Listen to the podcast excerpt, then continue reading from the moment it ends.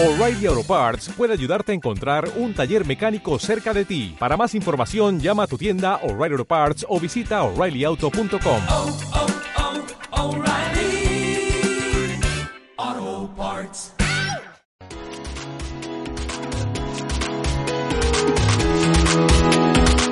Salus Play.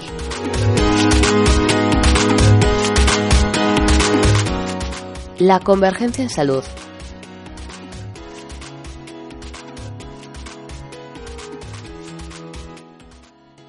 Tecnologías de acercamiento. Introducción. A lo largo de los anteriores temas hemos realizado un recorrido por los distintos aspectos, tanto tecnológicos como sociales, que han influido para que la e-salud sea ya en estos momentos una realidad y que ciudadanos, profesionales e instituciones estemos construyendo las bases de lo que será el futuro de la salud durante los próximos años. Ya en el año 1999, Levin, Searles, Locke y Weinberger publicaron el manifiesto Clue Train, en el que incluyeron 95 tesis centradas en el impacto que iba a tener Internet y las tecnologías de la información y la comunicación sobre los mercados y las organizaciones. Su propuesta partía de la hipótesis de que el cambio tecnológico iba a provocar una transformación total de las relaciones entre empresas y clientes.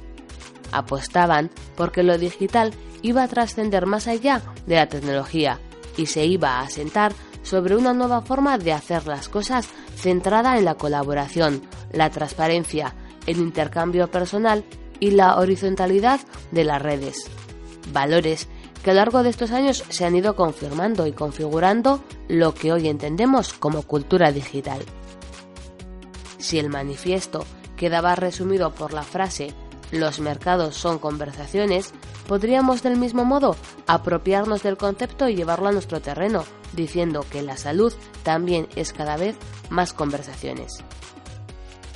Las evidencias en ese sentido son bastante claras y cada día vemos la importancia y el papel más destacado que tienen las redes sociales, tanto presenciales como digitales en la salud, tanto en forma de intercambio de información y opiniones entre los distintos actores, como en la cada vez mayor participación de los ciudadanos en estos espacios.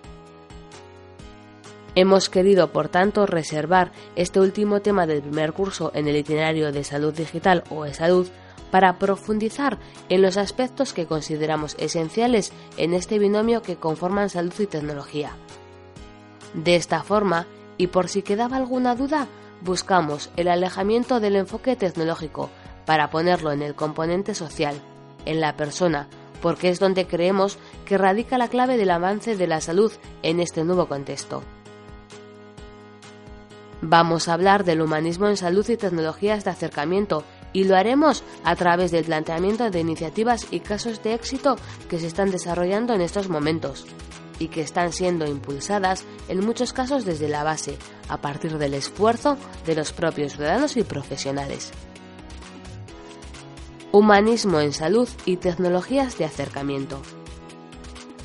Frecuentemente, cuando hablamos de términos como humanismo y tecnología, estos son percibidos como antagónicos o difíciles de conjugar, un hecho que pone de manifiesto la sensación general de que la tecnología ha sido una de las causas que han propiciado un desenfoque de la atención centrada en la persona, menos humana y en favor de la tecnología. No en vano, desde la segunda mitad del siglo XX se empieza a hablar de una deshumanización de la asistencia, que es atribuida al avance imparable que empezó a tener el desarrollo tecnológico y también al fenómeno de la hiperespecialización de los profesionales. Este último hecho quizás haya influido más en la profesión médica que en la enfermera, la cual ha permanecido más ligada y cercana al paciente. Pero lo cierto es que el actual modelo biomédico tan extendido en nuestra sociedad está más centrado en el tratamiento de enfermedades que en el de personas de una forma integral, poniendo más el acento en el aspecto tecnológico. Y a ello se han unido otros factores de tipo social, organizativos e institucionales, como la falta de trato individualizado y la excesiva atención técnica, factores también asistenciales asociados a las cargas de trabajo y la falta de motivación de los profesionales. Y por último, aspectos formativos, muy centrados en el desarrollo de la parte técnica y la antes mencionada especialización de los profesionales. Los ciudadanos, por su parte, desean lo mejor de ambos mundos y piden al sistema sanitario un trato que reúna el mejor humanismo apoyado por la mejor tecnología disponible. Y en ese sentido, la tecnología no tiene por qué ser negativa en sí misma, sino que dependerá del contexto y utilización que hagamos de ella. No deberíamos hablar, por lo tanto, de tecnologías, sino del uso de tecnologías. De esta forma, podemos crear contextos de relación humanizada en entornos altamente tecnificados, en los que se reconozca y tenga en cuenta la dignidad de la persona. Lo cierto es que el humanismo es un concepto que ha evolucionado con la misma sociedad y del mismo modo que tenemos una sociedad del conocimiento, estamos evolucionando hacia un humanismo digital, en el que también se está redefiniendo el papel que juegan las llamadas nuevas tecnologías en la salud, sobre todo aquellas que están más centradas en la parte social y a las que vamos a denominar tecnologías de acercamiento. El humanismo digital propuesto por el ilustrador Milad Dueiji nace como resultado de la convergencia entre nuestra cultura y la tecnología disponible en este momento, la cual aporta una sociabilidad sin precedentes y que se hace palpable en la forma en que nos informamos, relacionamos y participamos en salud. Por lo tanto, nuestra apuesta se centra en el uso de aquellas tecnologías centradas en las personas, capaces de generar contextos humanizados que incidan en la sociabilidad como factor determinante para establecer vínculos entre ciudadanos, profesionales e instituciones. Tecnologías que llamamos de acercamiento porque acercan entre sí a las personas que tienen problemas de salud similares, favoreciendo el aprendizaje y apoyo mutuo, basados en la vivencia de experiencias similares. Nos conectan a fuentes de información en salud y permiten un intercambio de valor y confianza con profesionales e instituciones. Posibilitan modelos de relación horizontales en los que el paciente está en el centro del sistema, lo que le otorga un mayor control sobre su salud y favorecen su toma de decisiones. Espacios de participación en salud. Internet se está convirtiendo en una de las principales fuentes de información en salud a la que acuden los ciudadanos en busca de respuestas. Los buscadores se están posicionando como la puerta de entrada a la salud digital, constituyendo el primer escalón de acceso a este conocimiento. Y de entre ellos, Google es el líder indiscutible en nuestro ámbito geográfico. Los foros de soporte y las comunidades digitales de pacientes son también sitios en los que busca información, pero además sirven para aspectos como el soporte emocional y la búsqueda del apoyo de otros pacientes. El 40% de las mujeres y el 36% de los hombres. La aparición de estos espacios están propiciando además cambios en los programas de educación para la salud, pasando de un modelo clásico en el que el conocimiento únicamente se transmitía de forma vertical desde un profesional experto hasta el paciente o ciudadano, hacia nuevos modelos horizontales en los que ambas partes tienen algo que aportar. Se consigue poner así en valor la experiencia que tienen los propios pacientes o familiares, cuya perspectiva es muy importante para otros pacientes a la hora de encarar su enfermedad. Foros de debate. Son espacios de participación, generalmente abiertos, en los que se generan discusiones organizadas por temas y en los que cualquier usuario puede aportar su opinión. En ellos fluye la información de una manera más o menos organizada y aunque son espacios generalmente de carácter informal, recogen mucha información y participación, aglutinando gran parte de la conversación en salud y convirtiéndose en microcomunidades que constituyen auténticas redes sociales informales. Cierto es que debido al carácter informal y generalmente improvisado de estos espacios y a la falta de participación de profesionales, la calidad de la información no es tan alta como la que pueden tener otros entornos digitales. Aunque también hay estudios que hacen alusión al que el alto nivel de participación de estos espacios ayuda a corregir los fallos en la información que en ellos se producen.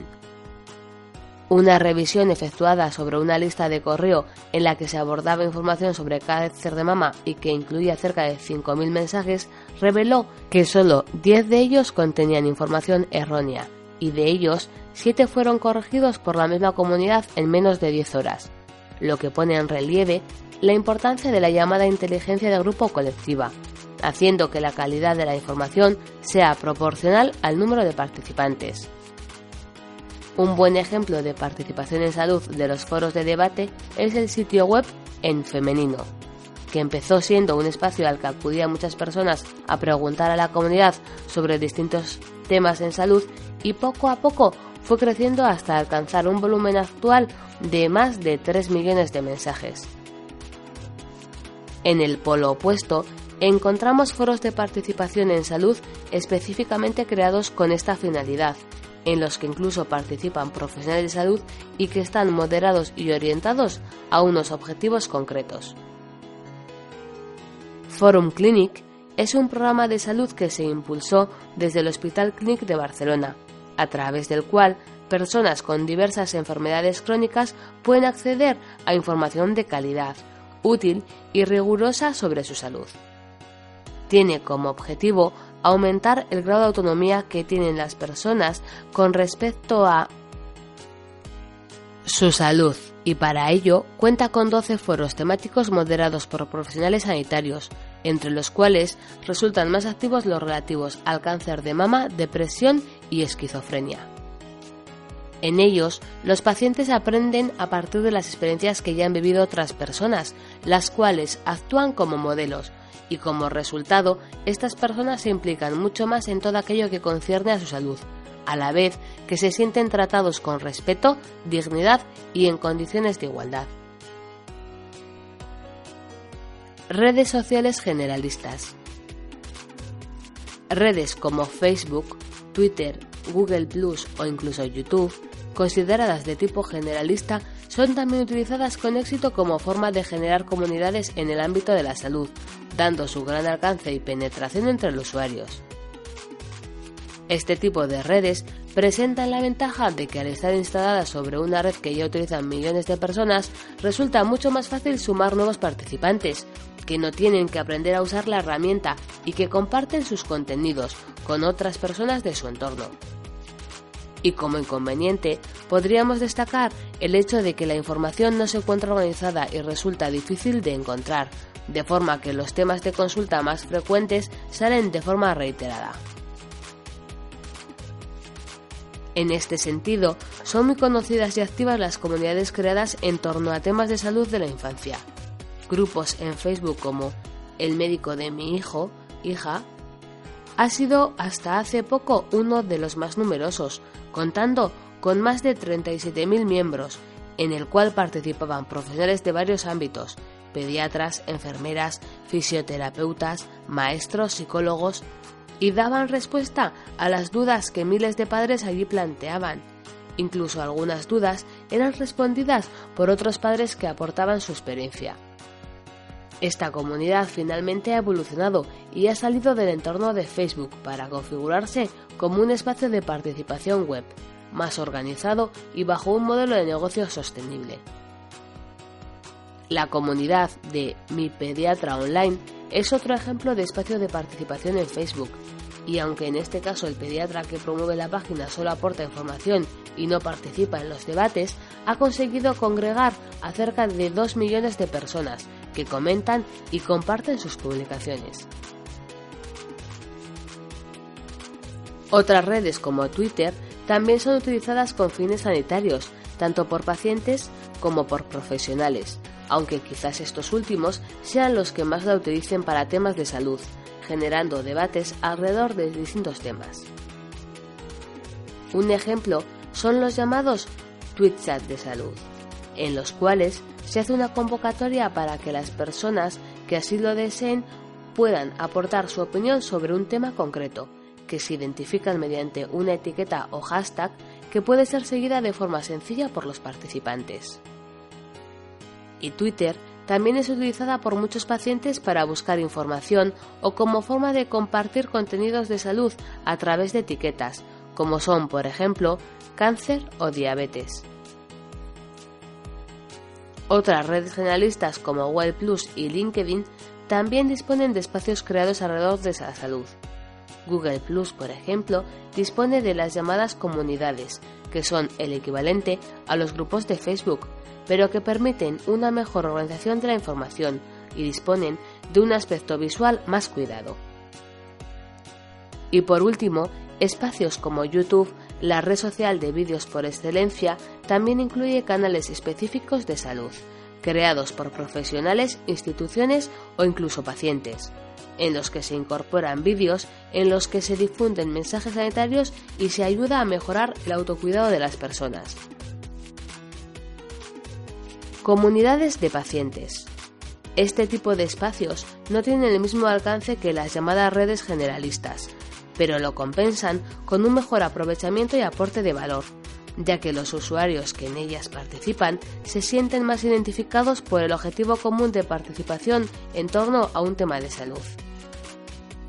Son, por tanto, comunidades que han sido creadas específicamente con la finalidad de ser un espacio de participación en salud y favorecer el intercambio y aprendizaje entre sus miembros. En este tipo de redes participan muchos tipos de pacientes, aunque son más activas aquellas integradas por personas que comparten una patología crónica.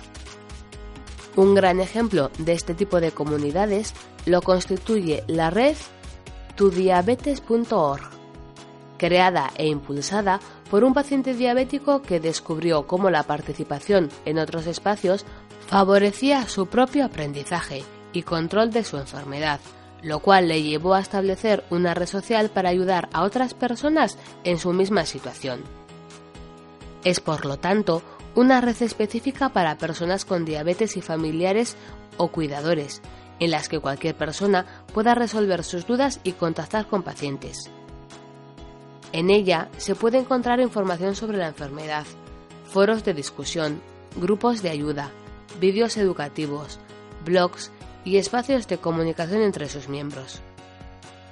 Esta enorme aglutinación de recursos y conocimientos en torno a una enfermedad la ha convertido en una de las redes de pacientes más potentes y populares, constituyéndose como una auténtica comunidad de aprendizaje en salud. Otras redes de pacientes han surgido a partir de iniciativas públicas o privadas, con la finalidad de atraer a pacientes y profesionales y generar nuevo conocimiento en salud. En nuestro ámbito podemos destacar comunidades como redpacientes.es, que cuenta con más de 15.000 miembros activos compartiendo conocimiento sobre más de 50 enfermedades, siendo los espacios sobre esclerosis múltiple y fibromialgia los que mayor participación aglutinan. Y también la red Personas que, dedicada a los que los usuarios puedan descubrir a otras personas en su misma situación con las que compartir información y experiencia. Las ventajas que presentan este tipo de redes específicas frente a las generalistas e informales son varias. Por un lado, estas comunidades se mantienen unidas gracias a que sus integrantes comparten un alto interés por un tema de salud, el cual mantiene la cohesión del grupo. Además, son redes muy específicas y sus límites suelen estar bastante bien definidos, lo que centra la conversación. Son también espacios de aprendizaje y gestión del conocimiento en salud, en los que pacientes y profesionales pueden aprender unos de los otros y actúan como filtros de información en salud. Permiten el acercamiento entre personas con intereses comunes, actuando como un nexo y posibilitando la creación de relaciones entre sus miembros. Redes sociales informales. Y por último, no podemos obviar otro tipo de espacios de carácter informal, que también aglutinan gran parte de la conversación en salud.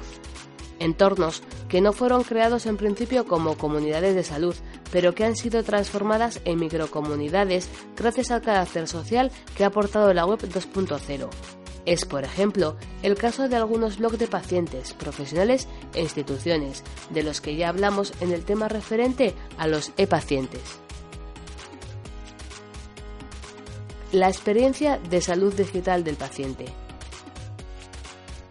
Uno de los aspectos que más se están introduciendo últimamente en las instituciones sanitarias como forma de mejorar la calidad de atención al paciente son los llamados mapas de procesos o viajes de experiencia del paciente, Patient Journey, que consisten en examinar cómo es el camino del paciente durante todo el proceso asistencial, con el objetivo de detectar problemas e identificar posibilidades de mejora a través de las que poder rediseñar servicios o crear otros nuevos.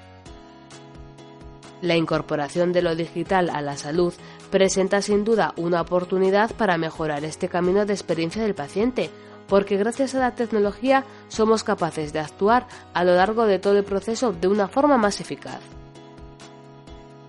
Por ejemplo, podríamos acompañar a los ciudadanos desde un primer momento en el que buscan información, proporcionándoles recursos a través de un sitio o página web, o incluso anticiparnos a sus necesidades en función de las características de salud de cada persona en función de su situación personal. Y a lo largo del proceso se podrían incorporar todos aquellos servicios digitales que hemos visto en los temas anteriores, de forma que no solo aumentaríamos los puntos de contacto con el paciente, lo que ayudaría a mejorar la satisfacción y calidad percibida, sino que además podríamos aportar también valor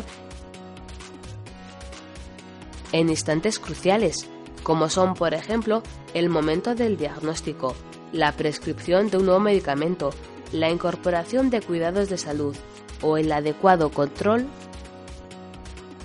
y mantenimiento del paciente para que permanezca en su domicilio, evitando así reingresos innecesarios.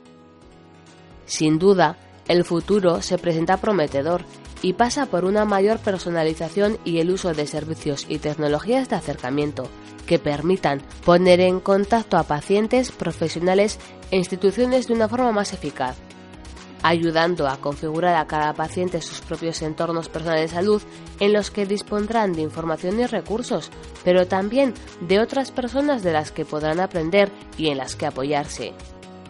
Para ello, tendremos que ser capaces de integrar todas estas tecnologías de forma efectiva y conseguir así nuestro objetivo de aportar valor a la salud de los ciudadanos de una forma integral, colocando al paciente en el centro de una vez por todas y todo ello sin perder el humanismo en los cuidados que prestamos.